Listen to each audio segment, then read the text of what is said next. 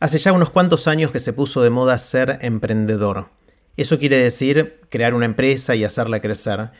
Y hoy tuve el lujo de conversar con Marcos Galperín, que probablemente sea un modelo para muchas de las personas que están emprendiendo hoy.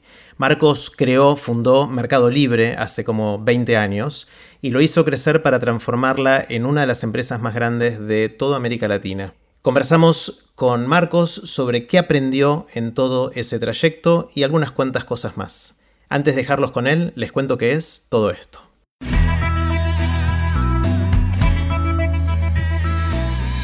Esto es Aprender de Grandes, el podcast donde comparto lo que aprendo mientras intento aprender durante toda la vida y lo que converso con gente que admiro. Puse los links relevantes en aprenderdegrandes.com barra Marcos. Con ustedes, Marcos Galperín.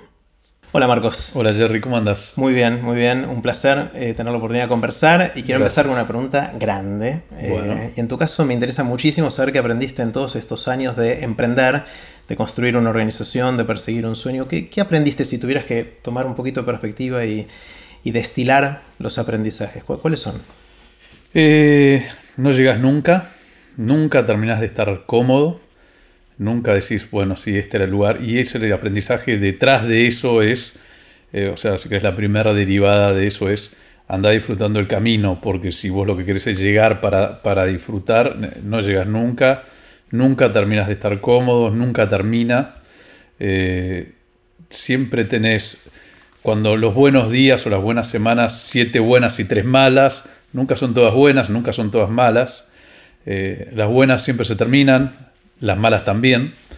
Eh, y, es muy divertido. Creo que, creo que otro aprendizaje es para que te vaya bien, para que ese, ese proceso que, te escribo, que no termina nunca y que siempre viene otra nueva, otra ola y otra ola, eh, para que funcione, tenés que estar enamorado del proyecto y tenés que estar haciendo cosas distintas, tenés que estar eh, tomando riesgos, haciendo eh, lo que los demás no están haciendo o que la mayoría de los demás no está haciendo. Eh, es mucho más divertido y más factible que te vaya bien si tenés un equipo al cual respetás y admirás. Si no, es, solitario y además creo que es mucho más factible que te vaya mal. Y te diría, en nuestro caso ha sido muy de largo plazo, ya pasaron 20 años y honestamente nos sentimos que empezamos ayer y nos sentimos que está todo, todo por hacerse. Entonces eh, es de largo plazo. Ah. Muy largo plazo. Está bueno, siempre está este problema de tratar de sacar aprendizajes de la vida, eh, porque hay un sesgo del, entre comillas, el éxito. Después podemos hablar de qué, es, qué significa el éxito, pero supongamos que hay cierto grado de éxito y vos mirás para atrás porque te tocó ser de los que le fue más o menos bien. Mucha otra gente por ahí hizo todas esas otras cosas y no le fue bien. De hecho, a la mayoría de los que intentaron, por más que hayan hecho todo eso, no les fue bien.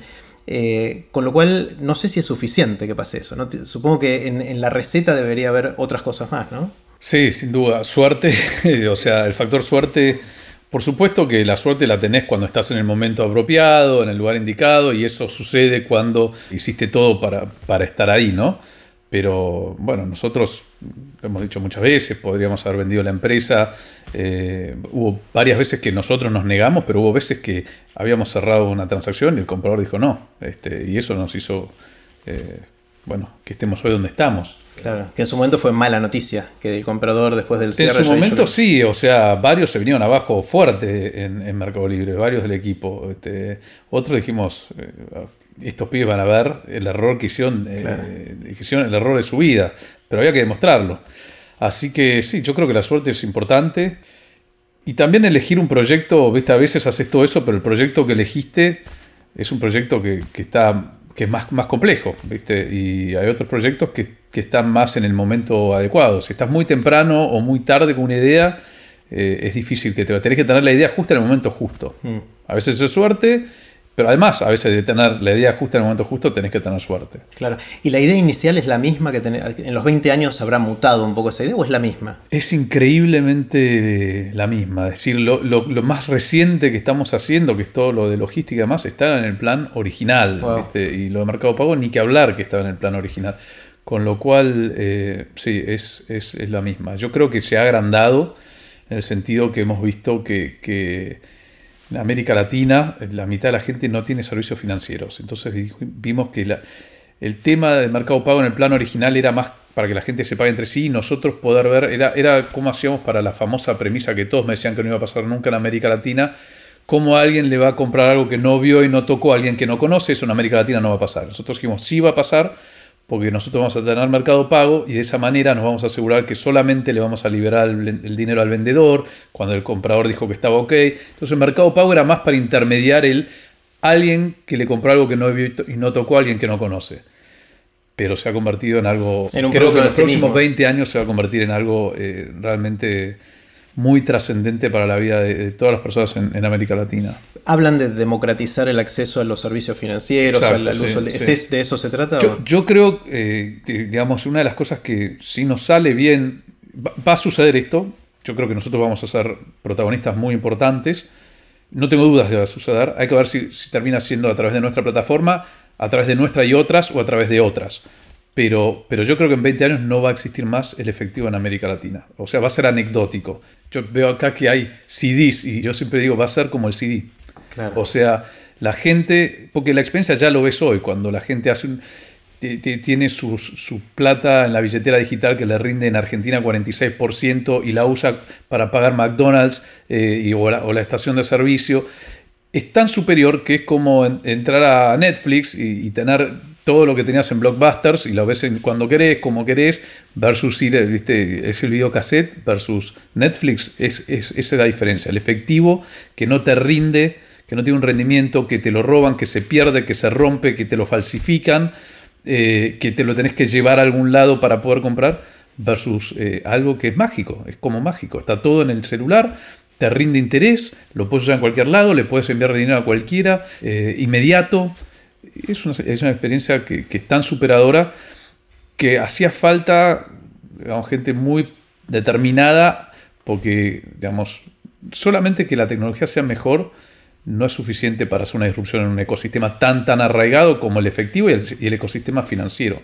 Eh, entonces, eh, digamos, la tecnología ya es mágica, es increíblemente superior, ahora hace falta derribar todas las cosas que protegen el ecosistema anterior, que es tal vez más complejo que, tener la aplicación y la tecnología, etcétera, etcétera. Ah, mencionaste al pasar a, Blockbuster y a Netflix, que entiendo que mm, Blockbuster podría haber comprado a Netflix, dicen que por 50 millones de dólares hace mucho tiempo y digamos, la historia no, se dio eso, decidió mm. que no, no le hacía falta a Blockbuster comprarse a Netflix. Y bueno, el resto es historia, Blockbuster quebró y Netflix hoy vale lo que vale. En el caso de ustedes, que seguramente algunos de los que los quisieron comprar deberían haber sido actores cercanos o participantes del, sistema de servicios financieros, supongo, en, algún caso. el nuestro fue más un baile con, con eBay, que tenía, que tenía PayPal en su momento. Este, PayPal es de eBay. Era de eBay y después se cindieron. Ahora PayPal y eBay son dos empresas separadas. ¿Y eBay no es accionista ahora de Mercado Libre? No, PayPal lo es. Acabamos de hacer una, ah, ronda de financiamiento donde PayPal invirtió 750 millones de dólares en Mercado Libre. Pero eBay, que era la dueña de PayPal durante muchos años, fue el principal accionista de Mercado Libre, teniendo el 20% de la empresa. ¿Y después salió? Después salió, sí. Después de varios intentos de compras que no, no sucedieron, finalmente salió. Te pregunto porque en las últimas semanas de casualidad tuve conversaciones con distintos bancos, de los bancos grandes, mm. Y les pregunté quiénes son tus competidores. Y en el pasado me mencionaron otros bancos y hoy los primeros todos me dijeron Mercado Libre. Y dijeron específicamente Mercado Pago. O sea, como que les subió el nivel de, conciencia de contra quién están luchando. Sí, yo no, yo no veo a los bancos como nuestro competidor, la verdad. Y, es muy interesante, no sé si vos querías llevar el podcast hacia, este lugar, pero es interesante que en Argentina, que es el país que es dramática la, poca penetración del sistema financiero que tiene, es dramático en el nivel que Haití, que es un país de pobreza casi africana en América Latina, tiene más préstamos al sector privado que Argentina. Ah. O sea, Argentina eh, tiene préstamos al sector privado comparable a los países pobres de África. 16% eh, del PBI. En Brasil es 70, en México es en, perdón, en Chile es 120, en Brasil es 200% del PBI. Eh, un punto de PBI son, en Argentina, vamos, redondeando 5 mil millones de dólares es un punto de PBI. Mercado Pago, que está todo el mundo aterrado, en Argentina prestó 30 millones de dólares. Nada. O sea que si nosotros crecemos por 100, que es a lo que aspiramos en los próximos 10 años, vamos a haber prestado en Argentina 3 mil millones de dólares. Sigue siendo menos de un punto del PBI, te recuerdo. Argentina presta el 16% del PBI, Haití presta más que Argentina, creo que está en el 20%, y Brasil presta 72% y después ya Chile 120%. Entonces, es una discusión que, te hace sentir este es un país que se muerde la cola hace décadas y seguimos mordiéndonos la cola, es decir, ¿de, qué estamos hablando? Mm. A todo esto, debe haber, no sé, te lo digo, no sé bien el número, pero más de 50 instituciones no bancarias que prestan en Argentina. Vos, a diferencia de Brasil, donde para prestar tenés que tener un permiso especial, que nosotros lo tenemos, este, en Argentina vos podés ser cualquier empresa y prestar, prestarle a tus proveedores, prestarle a consumidores. Garbarino le presta a la gente que va a comprar la, licuadora, Frávega. Eh, no hace falta ser banco para prestar en Argentina. Y hay muchísima gente que presta sin ser banco.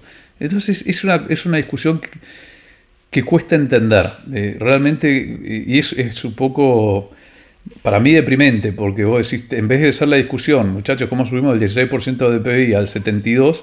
Estás enfrascado en unas discusiones eh, que no, resisten el más mínimo análisis. Hmm. Decías que no consideras a los bancos tu competencia principal. Para nada, un dato adicional. Esos 30 millones de dólares que prestamos, nosotros tenemos 15.000 pymes en Argentina a las que les prestamos, en este momento en cartera. Esas 15.000 pymes, el préstamo promedio es de 6.000 dólares. El 90% no tiene acceso a un préstamo bancario porque no califican en el veraz, o sea, el riesgo crediticio no, las, no les permite eh, o sea, es gente que hace un año estaba desempleada y empezó a vender cosas desde su garage, no, tienen tres años de balance auditado para prestar, mostrarle al central. Es gente que nosotros, vía inteligencia artificial, nos sentimos cómodos prestándoles, porque vemos sus ventas y les podemos prestar. Pero es gente que si entra a una sucursal de un banco a pedir un préstamo, lo sacan a piedrazos. Ni siquiera vamos por sus clientes. Este, con lo cual, eh, yo creo que lo más disruptivo que se hacemos a los bancos, que no, sigue sin ser competencia, es esto que decía que la billetera te rinde 46%. Pero es muy fácil para los bancos decir a partir de mañana las cajas de ahorro las pago, doy un retorno por la caja de ahorro y se terminó. Es como cuando nosotros salimos los clasificados gratuitos, dijimos si querés publicar gratis en Mercado Libre, publica gratis en Mercado Libre. Eh, no, tenés que eh, necesariamente pagar por publicar. Mm. Es interesante todo este, este cuento que contás, este, este, discurso, esta narrativa de lo que están haciendo. Me recuerda a esta discusión eterna que tengo con mis amigos emprendedores sobre si ser emprendedor tiene que ver con hacer guita o tratar de cambiar un poco el mundo que nos rodea, ¿no? de donde vivimos.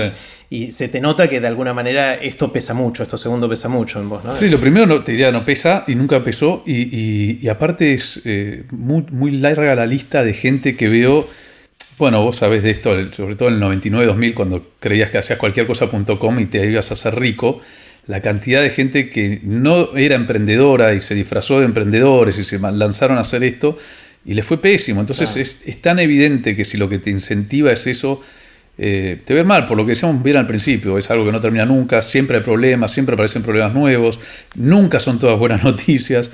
Entonces, eh, para mí esto es interesante si vas disfrutando el viaje. Y el viaje lo disfrutás, nosotros lo disfrutamos.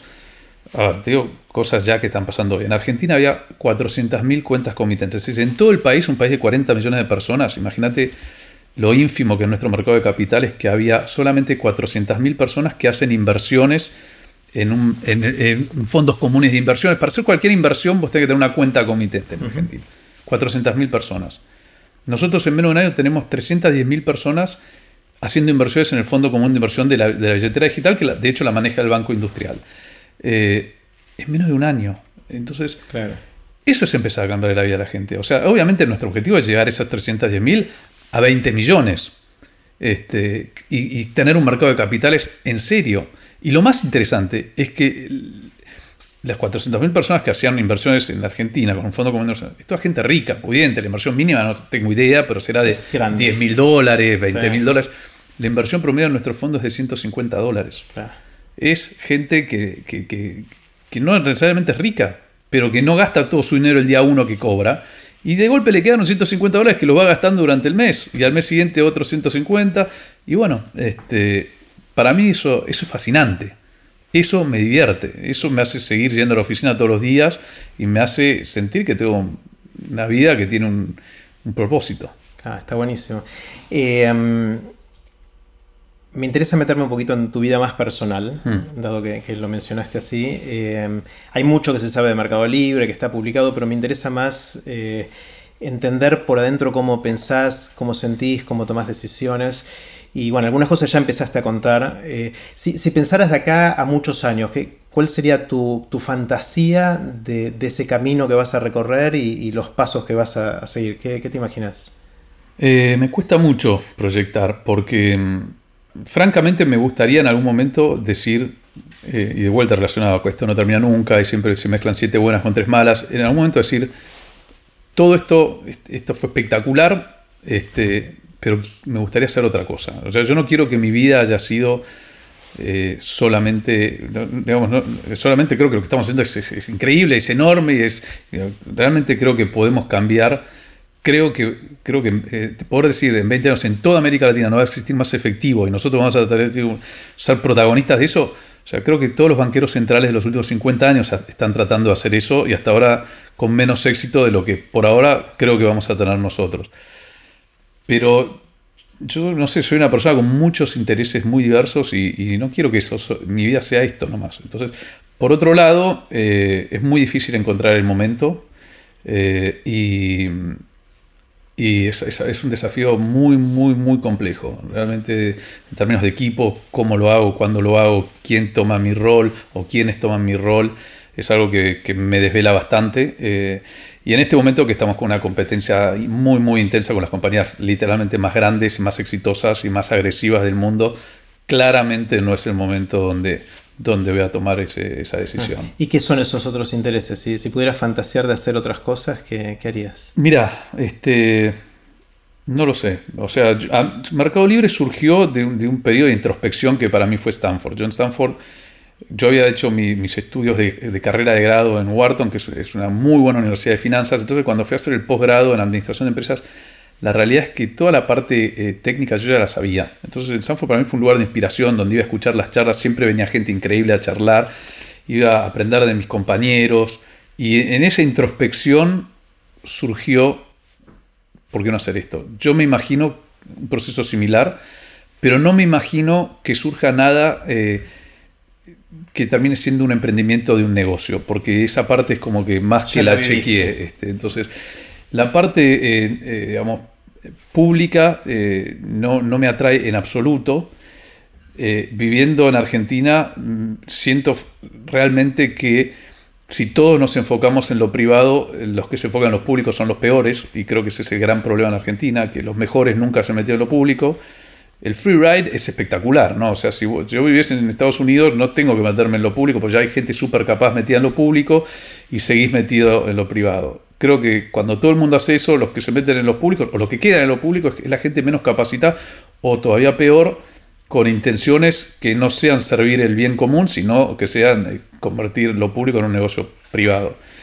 Así que esa es la parte de lo público que, que me hace pensar que tal vez tenga algún rol ahí pero cuando veo lo que es estar en lo público, no me, no me, es, lo opuesto a lo que hacemos en Mercado Libre. En Mercado Libre es vamos para adelante, tomamos decisiones, innovamos, tomamos riesgos, discusiones francas, abiertas, transparentes, eh, no hay, a vos te digo una cosa, al otro otra. Es, muy, la visión que yo tengo de lo público es muy negativa, la verdad. Este, así que eso tampoco me tienta demasiado. Mm. Entonces no lo sé, tal vez sea enseñar, tal vez sea escribir, tal vez sea, no sé, estar más con mi familia, más tiempo. Algo tengo que hacer porque soy una persona notablemente inquieta. Tal vez sea, no descarto, eh, periodismo, no sé, hacerle preguntas a gente, tener conversaciones como esta, que a mí siempre me parece interesante tratar de entender temas en profundidad. No, no tengo idea, pero lo que sí sé es que quiero en algún momento pasar a otra etapa de mi vida. Bueno, una de las cosas que conversando con otra gente eh, me dicen mucho es que en esos saltos es importante haber sembrado cosas antes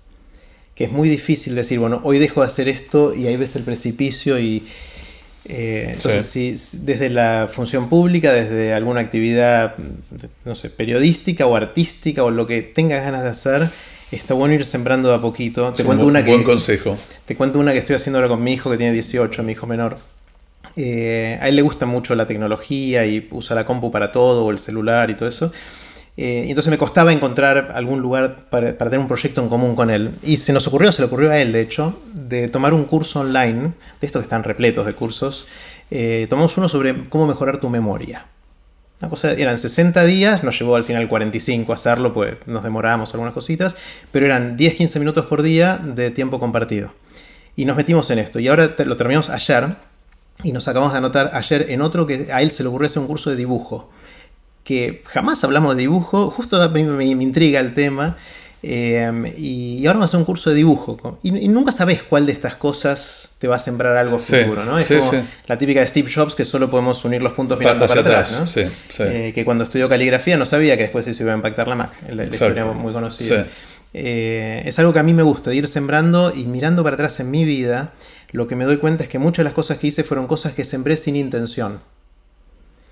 Bueno, sin duda la historia de mi vida es, es, absolutamente así también. O sea, si vas para atrás, pero, pero sí, este, es, un buen, es un buen punto porque no sé si necesariamente estoy sembrando conscientemente hacia adelante, porque también he estado, el mundo en el que estoy ahora es muy eh, mucha adrenalina y es, es como te, atrapa y, no te deja mucho tiempo. O sea, yo la lista de libros que debo tener, eh, literalmente así, eh, yo ya me di por vencido, digo, leo actualidad, porque libros es como, no, no, no llego a leer uno por año en el, en el verano. Eh, y debe haber 10 por año que quiero leer. Hmm. Entonces es, eh, tengo que leer tanta actualidad, estar tan informado de todo lo que está pasando. Aparte me, interesa que me deja poco tiempo para, para estas, me parece sembrar. Pero bueno.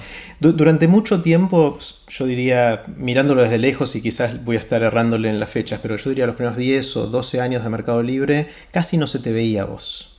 Eh, tenías un perfil recontrabajo y ahora de repente se te empieza a ver más. ¿Qué, ¿Hubo una decisión consciente ahí de...? A ver, eh, sí, hubo dos cosas pasaron. Bueno, primero, la que pasó primero fue que Mercado Libre tomó un, tomó una, un, tamaño y una visibilidad muy, muy relevante, por suerte y había una desconexión muy grande. O sea, yo veía, de golpe salían, bueno, igual los artículos, los comentarios que salen en los artículos periodísticos abajo cuando hay cualquier cosa, ¿no? Pero, pero era no, porque esta empresa es de, no sé, de unos personajes que vos decís, pero la imaginación que tiene la gente. este, había una desconexión muy grande entre lo que era la empresa y, y, los fundadores. Y pues, como sabéis, yo eh, soy vicepresidente en Endeavor y estoy muy metido en el mundo emprendedor porque creo, es una de las cosas que me da mucho placer, este, conectarme con emprendedores. Y, y uno de los, digamos, creo que uno de los, de, los dramas de la Argentina es que hay pocas, pocas historias eh, como esta. Este, y, estar escondiéndola es una pena, mm. porque creo que lo que necesita Argentina es muchas historias de gente que empezó en la cochera o donde sea y fue creciendo y tomando riesgos y compitiendo contra todo el mundo en, todos los, en toda América Latina, competidores mucho más fuertes, bueno, y que fue progresando, o no, incluso los que fueron fracasando, pero era una historia que era, era, era muy contradictoria ser vicepresidente en Deo, donde todo el tiempo tratamos de buscar, encontrar y promover emprendedores de alto impacto y yo estar escondiéndome. Tengo que decir que eh, el, balance entre contar la historia y, preservarme es muy complicado. Es muy complicado, sobre todo hoy en Argentina. Y a mí, digamos, si pueden preguntar qué son las 10 cosas que más me gustan de Mercado Libre, ninguna de esas 10, y te decía antes, a mí los últimos dos meses la cantidad de gente que me ha invitado a notas, y esta es la, primera nota que hago, que para mí no es una nota, es para mí es una conversación con vos, como hemos tenido en otros, en otros, eh, en otros lugares. Este, yo no disfruto eso, yo mm. casi te diría, creo que lo he aprendido bien y no se nota, pero lo padezco, lo padezco bastante. Eh, y no te explico a mi familia lo que lo padece. Entonces, em, eh, es, muy difícil y no lo, no, lo, he aprendido a hacer bien. El tema de decir, eh, voy a tomar el rol que no, me voy a esconder, tampoco voy a dejar, que está pasando últimamente, que, se digan barbaridades, este, porque yo creo que el silencio en las sociedades no ha sido, es decir, hace silencio total, la verdad va a salir no es una buena receta. Este, creo que cuando las sociedades se callaron muchas cosas, no terminó siempre bien, muchas veces terminó mal. Entonces, eh, entonces decir, bueno, pará, esto, esto, está mal, que digan esto, vamos a hacernos cargo. Entonces, y eso termina siendo una, una catarata de notas y de, cosas que es, hay que hacer pergureza. La verdad que es un tema que no lo, no lo sé manejar y no, me lo, no lo disfruto y todavía no sé eh, la respuesta bien nada. Sí, es complejo. Yo veo la cantidad de agresividad que hay en las redes sociales, en los comentarios abajo de las notas que mencionabas antes y no querría estar en tu lugar y recibir, por más que sea uno de cada 100, que, pero esos son los que uno... Sí, sí. o sea, Sí, a mí, a ver, eh, las críticas, eh, es más, casi que, no, me molestan. Las, que son malintencionadas no me molestan para nada, ya hice la peligrosa, me, resbalan completamente.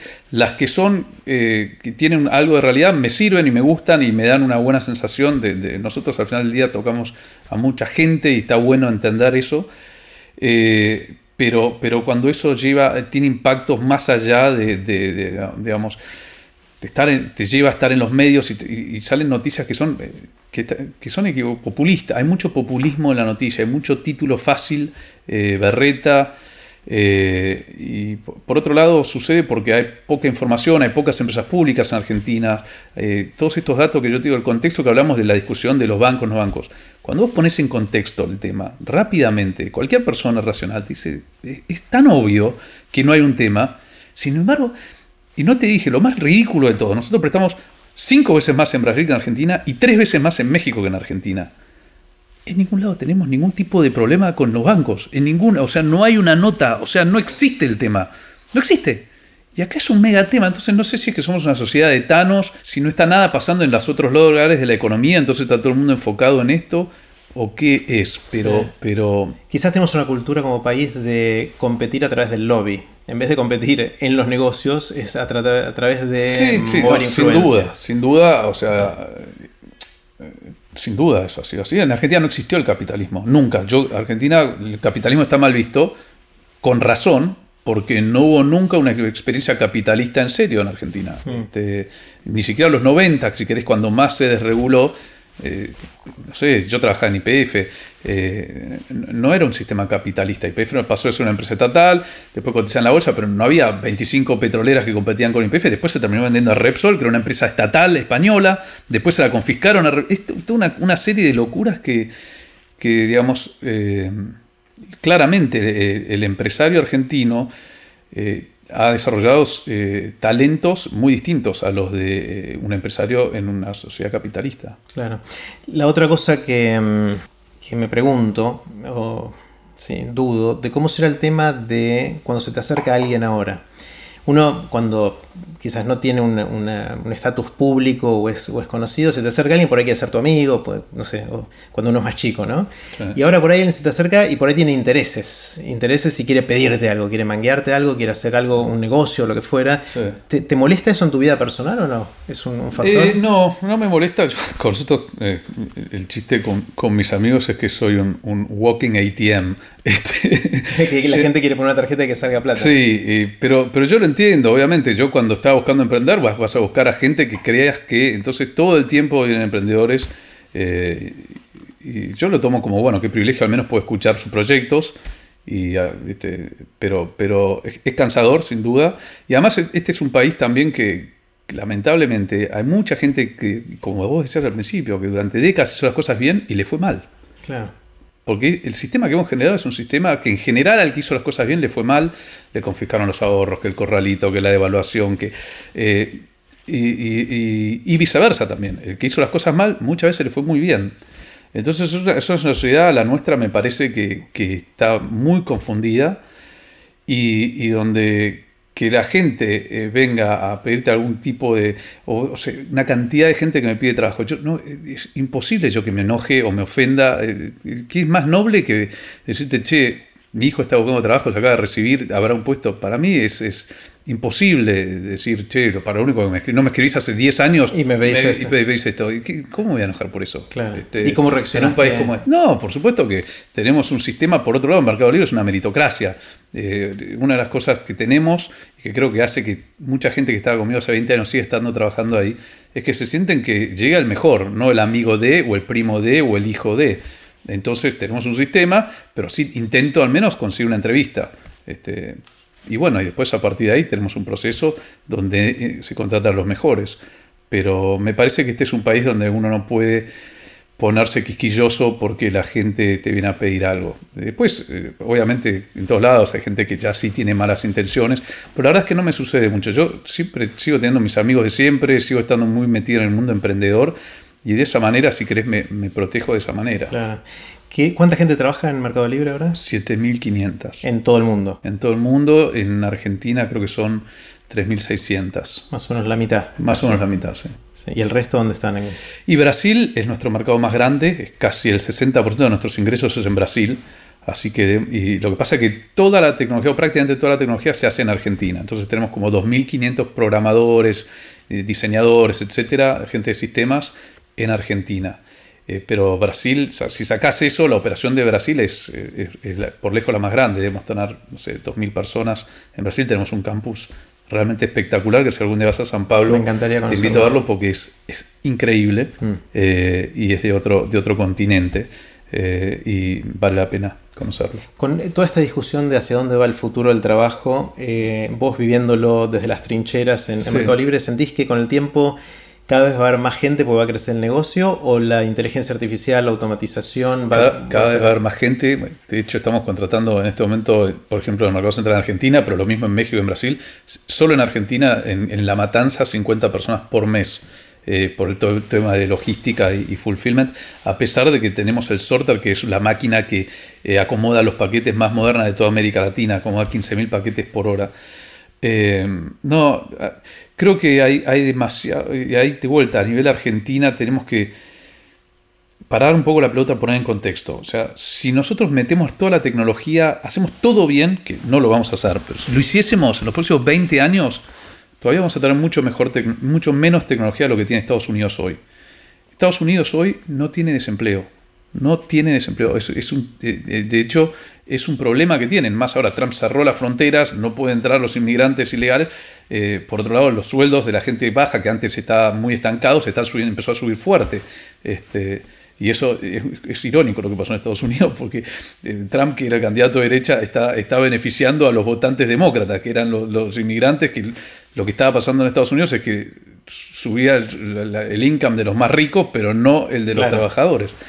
Eh, de todas maneras, hay un problema de falta de, trabajadores. Yo estuve ahora en un pueblo en el medio de la nada de Estados Unidos y a cada lugar que te metías era, eh, buscamos eh, help wanted, help wanted en, todos los, en todos los comercios. Era una cosa insólita. Entonces, nosotros tenemos un problema en Argentina de cómo nos organizamos laboralmente. Pero el problema no, y de hecho tal vez nos afecten más las tecnologías porque estamos defendiendo trabajos que son los que tenemos que perder. La ley esta que se aprobó ahora en Argentina, que es la ley del conocimiento, yo creo que puede ser las cosas más importantes para Argentina en los próximos 20 años. Realmente lo creo. Porque ¿qué, qué logra la ley? La ley logra que seamos competitivos en todo lo que se llama la economía del conocimiento, que es algo a propósito muy amplio. Es lo que era la ley de software, que se amplió ahora básicamente a todos. Es decir, esto que vos estás haciendo. Yo siempre hago la, analogía con eh, los, re- los relatores deportivos. Viste que en Argentina tenemos una sobreproducción de... Todos son periodistas deportivos. Sí. Tinelli, que creo que empezó así, todos son periodistas deportivos. No sé cuántos hay. Son, son buenísimos, saben un- una cantidad de, de todos los deportes. Eh, yo no tengo idea, pero si yo eh, no, no estaría haciendo Mercado Libre, armo una empresa, agarro a 20 de estos que son todos buenísimos, me voy a Estados Unidos y digo, flaco, yo te relato todos los partidos de fútbol del, del Major League Soccer, este, y que son infinitos, y además te hago los de tenis para el habla hispana de Estados Unidos, y exportás conocimiento. Y Claro. sos competitivo. Ahora Argentina es competitivo. Paga 16% de ganancias en vez de 25%, que te pone de vuelta a la par. En- Chile, toda la economía de Chile paga 20% de ganancias. Toda la economía de Estados Unidos paga 20% de ganancias. En Uruguay, si exportás software, paga 0% de ganancias. Hay una guerra mundial por el conocimiento. Y ahora nos pusimos competitivos. Ahora necesitamos que los emprendedores tengan estas ideas. Y cuando estas ideas empiezan a andar bien, te digo porque lo vi en Mercado Libre, empezar dos pibes en un garage y terminar con 7.500 empleados a los 20 años. Y yo creo que eso va a pasar en muchos sectores de gente que va a decir, podemos ahora ser competitivos. Aparte, la economía del conocimiento, al igual que la economía del, del software, no está sindicalizada. Entonces no tiene todas estas trabas donde vos antes relatabas para, no sé, fútbol en Estados Unidos, pero te salió un acuerdo con, no sé, Televisa en México para exportar también, el- no sé, para relatar el torneo de tenis de Acapulco y no tenés que ir a negociar con alguien de que, no, no, Pirulo solamente hace fútbol en Estados Unidos, no hace tenis en Acapulco. Y eso te da la flexibilidad que te permite competir, que, que existe en todo el resto del mundo, en todo el resto de las industrias, y acá no existen y, y nos hacen que, que vayamos para atrás. Hmm. ¿Qué más tenemos que hacer para despegar como país? Porque es la pregunta de décadas y décadas de intentos fallidos, ¿no? Eh, yo, e, esta ley, yo creo realmente, déjame solo terminar la idea, lo, que creo que puede llegar a pasar negativo esta ley. Creo que lo que puede terminar, si termina pasando lo que yo creo que va a pasar, en 20 años vas a tener una parte del país, la parte educada con títulos universitarios, con full employment a los Estados Unidos, porque es gente no sindicalizada, con un marco fiscal y, laboral competitivo, que puede competir y ganarle a todos, eh, al resto del mundo, exportar, y una parte que no fuera universidad y que no puede entrar en esta economía del conocimiento, eh, en, donde estamos hoy, que es eh, donde estamos hoy es un lugar muy negativo. Argentina no genera empleo en el sector privado hace décadas, hace décadas. Así que eso es, puede generar una grieta aún mayor. O sea, sería la ley mal aplicada. No, sería eh, el éxito de esta ley en un sector, y si no hacemos algo con el otro sector, si el otro sector queda como está, mm. para mí se va a armar una grieta. O sea, lo que hay que hacer es modernizar el sector industrial que hoy sigue, eh, tiene marcos literalmente de hace 100 años. O sea, eh, sigue conceptos que funcionaban hace 100 años, cuando venía Henry Ford y no sé, tenía a los operarios haciendo trabajos monótonos y los castigaba si no lo hacían bien, no sé, son conceptos que están mínimo 100 años atrasados. Mm. Pensando en, la gente de, de, tu edad hace 20 años, es decir, gente que ahora tenga entre 20 y 25 años que están haciendo sus primeros pasos, ahí se puso muy de moda el emprendedurismo, vos lo ves mucho desde mm. Mercado Libre o desde Endeavor. Eh, pero como toda moda, también hay un montón de gente que quizás no debería dedicarse a esto y sería más feliz haciendo otras cosas. ¿Cómo, ayudarías a alguien a, decidir si mandarse por este camino o hacer algo, un empleo mm. más tradicional o alguna otra cosa? Eh, a ver, un par, de cosas. Eh, yo creo que para ser buen emprendedor es fundamental tener poder de convencimiento, ¿no? Ver, visualizar tu idea y poder convencer a otros, porque al final del día estás vendiendo aire. O sea, cuando yo decía a la gente, no, en América Latina, o cuando te digo ahora, en 20 años el, dinero, no sé, mucha gente está escuchando, que va a escuchar esto y dice, está, está, demente, se la creyó. Eh, porque en 20 años, yo realmente creo que en 20 años no va a haber más efectivo, no solamente en Argentina, en toda América Latina. Tal vez no sean 20, tal vez sean 30, qué sé yo, pero tenés que tener esa capacidad de crearte tu historia y poder convencer a otros, porque otros tienen sus trabajos y los tenés que decir que larguen su trabajo, que van a trabajar con vos, una cochera, eh, que después estás con una angustia terrible, porque nosotros durante siete años perdimos dinero, estuvimos muchas, muchas, muchas veces a punto de cerrar las puertas. Eh, entonces, tenés que tener ese poder de convencimiento. Ahora, particularmente en Argentina, que somos buenos verseros, tenés mucho emprendedor que es sensacional contando la historia. Eh, pero se queda ahí. Este, contar la historia es una parte, una partecita, una partecita. Lo mucho más importante que contar la historia es eh, hacer la historia, es ejecutar, es armar el equipo, el, laburo de todos los días, el laburo aburrido, viste, de, hiciste todo y crecieron las transacciones, viste, esto, y ponerte contento porque hicieron esto. Y, eh, esa parte de la perseverancia, de, de bancarte las malas, ¿viste? Bueno, creo que en Argentina como sociedad venimos bancándolas hace décadas, pero, pero sí, tenés que tener mucha resiliencia. Entonces creo que a nivel consejo, digamos, si, digamos, yo tengo amigos, ¿no? Que, que, ellos eh, se angustian con la, con la incertidumbre.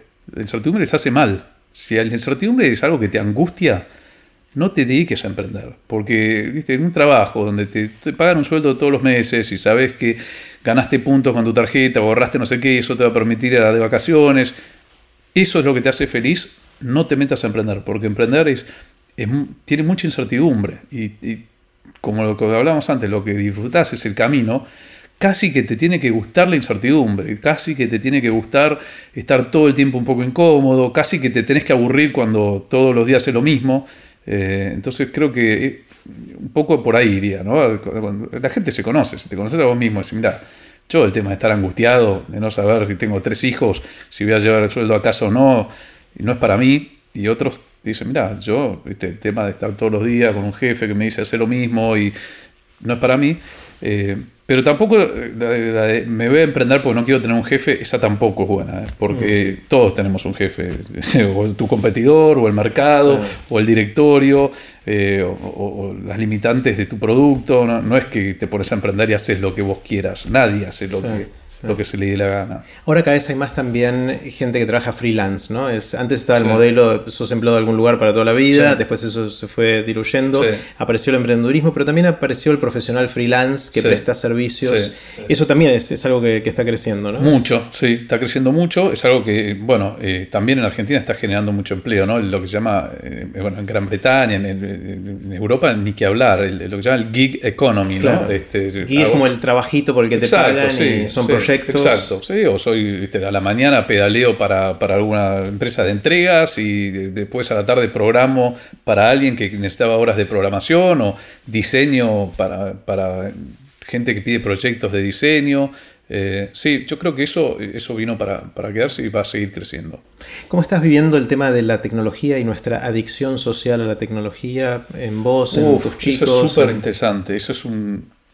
Bueno, con Santi discutimos mucho eso la otra vez que nos vimos. Eh, yo creo que todo el tema de las redes sociales da para, da para charlarlo mucho. Eh, digamos, es ejemplificado en un producto nomás, es todo lo bueno y lo malo de la tecnología. O sea, el Internet, y eso fue, lo que a mí me fascinó cuando vi el Internet por primera vez, es, tiene el poder de, un arma nuclear. O sea, tener a todo, literalmente a todo el mundo, todos conectados con todos entre sí en red, donde la información pasa gratuita e instantáneamente, tiene un poder que nuestras mentes no alcanzan a, no alcanzan a entender. O sea, y bueno, obviamente Mercado Libre se beneficia, no sé, pones a publicar este, este coso de notas tuyos y a alguien, le va a interesar, porque es tuyo y porque se, llama Dream y dice TED 2016.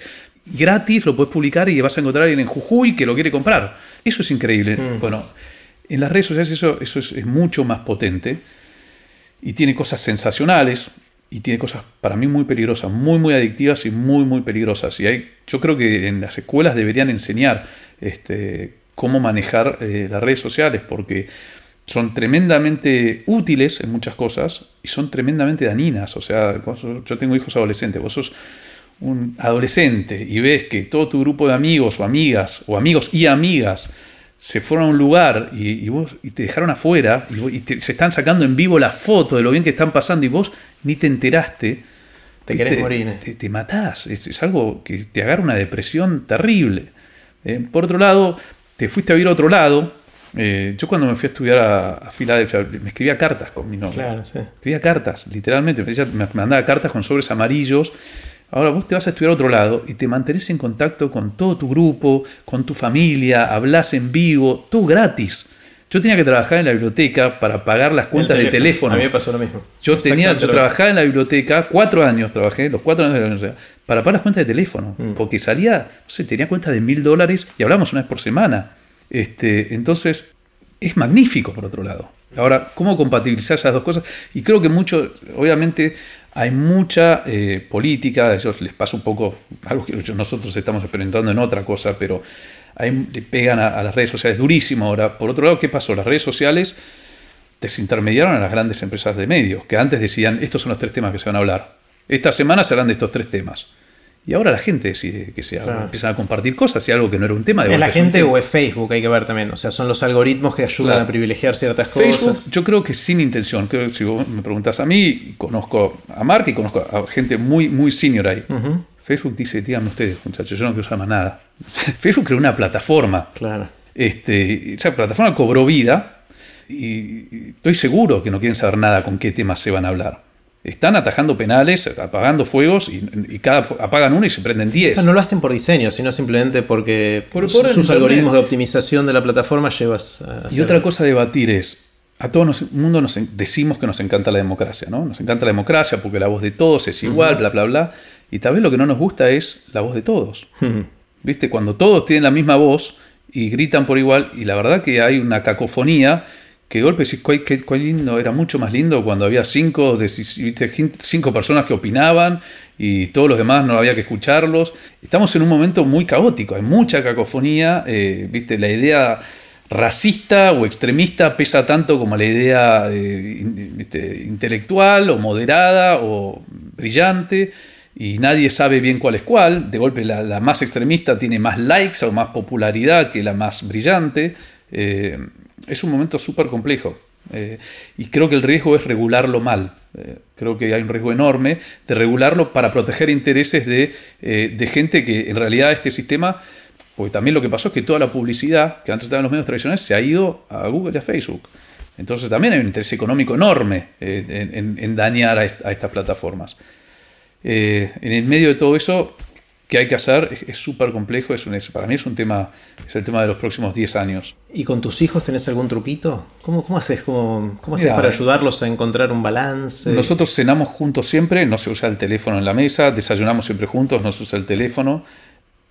Y después no, lo usan, o sea, no, no tenemos reglas de, más allá de esas tenemos muy buena comunicación con nuestros hijos. Eh, también usamos las redes sociales, tenemos nuestro grupo de WhatsApp donde nos sirven para mejorar la comunicación y hablar mucho esto, tener estas charlas. Este, nunca le digas a, alguien algo a través de una red social, algo que le decimos muchísimo. Lo que no está dispuesto a decir algo en persona, no se lo decís a través de una red social. Nunca hagas eso, ¿no? Porque nosotros vemos mucho. Eh, a través de las redes sociales te, haces el guapito o te haces el esto o lo otro. Es que lo que no te animás a hacer en persona, no lo hagas a través de una red social. Y lo que no te gusta que te hagan a vos en persona, no le hagas a otro a través de una, de una red social. Eso es un poco el mensaje. Pero creo que es un tema es un tema muy complejo, porque tiene cosas muy positivas y tiene cosas potencialmente muy dañinas. Hmm.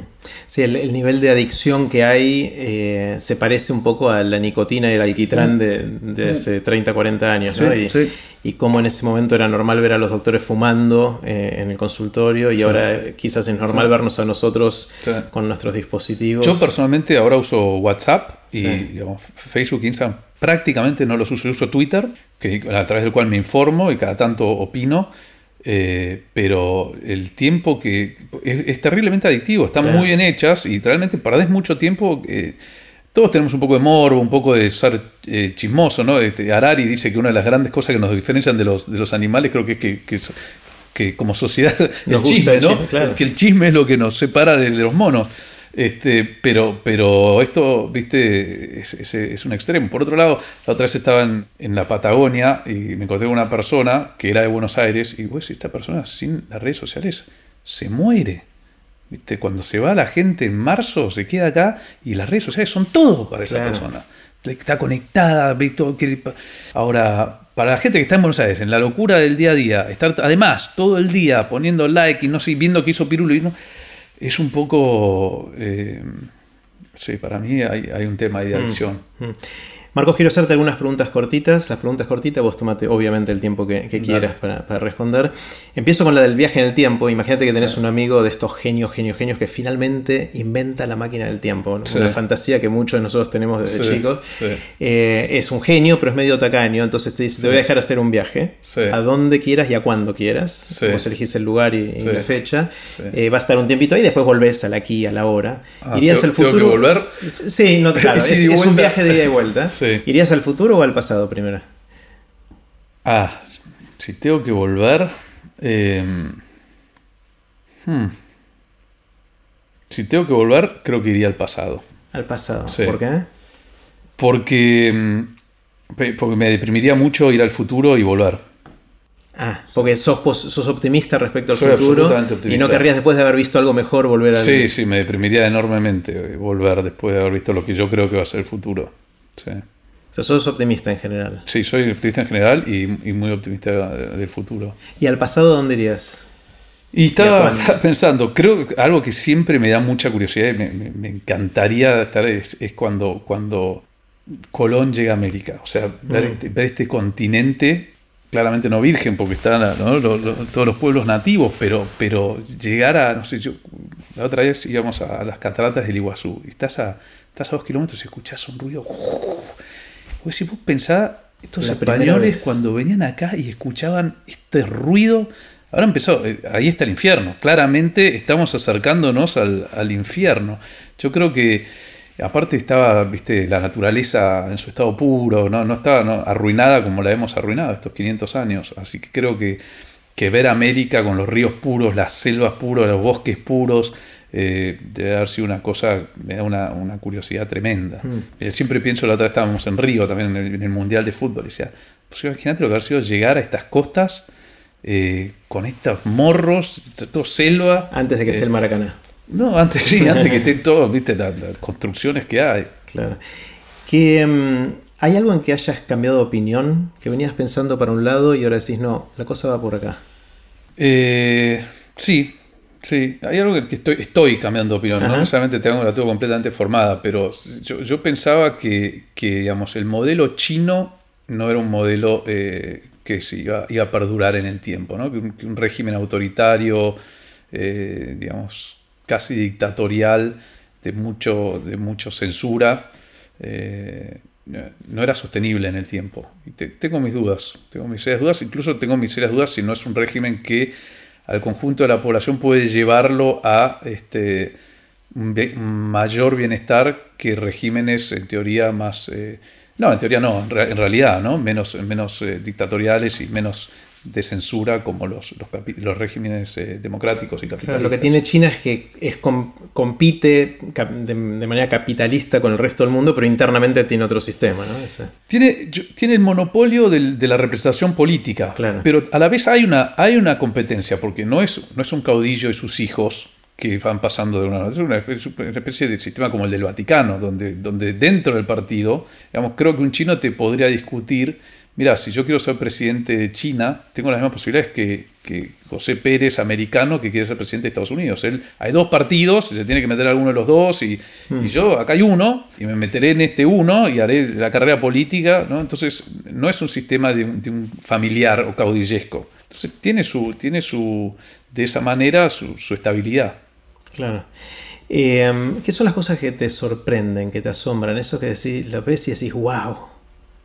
Bueno, hablábamos antes, ¿no? Algunas cosas de la tecnología me, sorprenden. Cuando decís wow, decís positivamente, porque hay cosas que me asombran eh, negativamente. A ver, contame alguna. De... No, creo que la capacidad de, la sociedad argentina de hacerse daño a sí mm. misma es, me, asombra, realmente me asombra eh, negativamente. Eh, después, positivamente Sí, creo que hay, cosas que están pasando en el campo. Por ejemplo, el otro día leía, ¿viste? tratamientos con, todo lo que tiene que ver con modificación eh, del ADN. Eh, creo que eh, lo que va a pasar en los próximos 20, 30 años me fascina, me asombra, me interesa. es algo para mí súper interesante. Mm. ¿Tienes alguna habilidad inútil? Sí, la tengo, pero es, eh, privada. Es privada. ¿Porque te avergüenza o no, Sí, no, sí, sí, Está bien. Es muy inútil. Es demasiado inútil. Eh, bueno, eh, si alguien te despertara a las 3 de la mañana, viene y te sacude y te dice, Marcos, ¿de qué mm. trabajas? ¿Cuál sería tu respuesta así rápida? ¿De qué trabajas? del Internet. del Internet. del Internet, sí. Todavía cuando a veces vengo en un taxi o así, me dice, ¿usted qué hace? Yo trabajo, trabajo en Internet. Trabajo en Internet. te quedó ese... Me quedó eso, sí. Está bien. El, ¿Quiénes son tus ídolos? ¿A quién admiras? ¿Quién es la gente que, te inspira? Eh, yo me inspiro mucho con deportistas. Eh, me parece que es... Eh, no sé, me, inspiro mucho, mucho con deportistas. Te diría Roger Federer, ni que hablar Tiger Woods ahora con, con su vuelta. Con su vuelta, ¿no? El equipo de rugby argentino de los Pumas me inspira muchísimo. Eh, sí, me inspiro, a mí me inspiran mucho deportistas. En el mundo de los emprendedores, Elon Musk, que siempre fue mi, digamos, mi, referente, si querés. Eh, creo que está en, una, en una liga, digamos, distinta. Sí. Marcos, si pudieras empezar de nuevo, ¿harías lo mismo o tomarías caminos distintos? No, haría prácticamente todo parecido. obviamente eh, sería más agresivo en tratar de crecer más rápido y eh, siempre, digamos, lo que yo veo, digamos, ahora que, estamos compitiendo realmente con las mayores y las mejores empresas del mundo, a la velocidad a la que yo digo siempre es como que nosotros estamos jugando al tenis en los challengers, viste, de América Latina y le veníamos ganando a todos, ¿viste? Y de golpe te meten a Nadal enfrente y te mete un saque que viene a 220 kilómetros por hora y vos pones la raqueta y te, la, te, tiembla, ¿viste? Juegan a una velocidad eh, y le tiran todo al, fleje y creo que nosotros veníamos a, otro ritmo, estamos aprendiendo a jugar a, esa velocidad, a ese ritmo. Eh, empezaría de nuevo jugaría a esa velocidad, a ese ritmo mucho antes. Mm. No mencionamos a Amazon en ningún momento. Mm. Es, es la gran ¿Es el gran signo de pregunta de qué va a ser Amazon en todo esto o no en nuestra región? Amazon está, digamos, en Argentina hay, como en todo, nos miramos al ombligo. nosotros, el 80% de nuestro negocio pasa fuera de la Argentina. Nosotros con Amazon venimos compitiendo eh, con una intensidad, te diría, para nuestra historia. Hemos tenido una historia muy competitiva. Vos conocés bien orígenes con derremate, las grandes empresas de medios, que si vos vas a la Biblioteca Nacional y pedís un diario de los grandes de este país del 99-2000, vas a ver que tenían una sección de clasificados así. Este, Así que hemos competido contra todos y todas, eh, y, pero y contra más hemos competido muy fuerte en México hace cuatro años y en Brasil hace cinco. Hasta ahora nos ha ido muy bien, pero, pero están, realmente son, son muy buenos, muy, muy buenos. ¿Y qué puede hacer que, que todo falle? O sea, ¿cuál a, qué, ¿a qué le tenés miedo? No, nosotros podemos hacer que todo falle. Creo que si nosotros hacemos las cosas bien, nosotros estamos haciendo las cosas bien, creo que tenemos que... Eh, veníamos, veníamos jugando a una, en una categoría y estamos en otra ahora. Tenemos que aprender a jugar.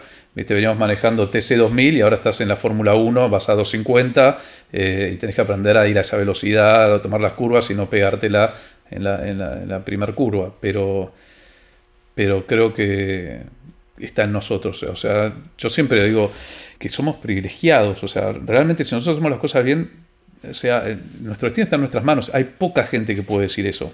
Nos hemos puesto en un lugar que nos permite decir, ahora nosotros decidimos cómo nos va a ir. Eh, y eso es, un privilegio. Es buenísimo.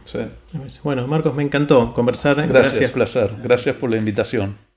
Así terminó la conversación que tuvimos con Marcos Galperín. Puse los links relevantes en aprenderdegrandes.com barra Marcos. Espero que les haya gustado tanto como a mí. Recuerden que pueden suscribirse para no perderse ningún episodio de Aprender de Grandes en aprenderdegrandes.com. Los espero en el próximo episodio de Aprender de Grandes, cuando les cuente lo que aprendo en mis intentos por seguir aprendiendo durante toda la vida y en las conversaciones que tengo con gente que admiro. Chau.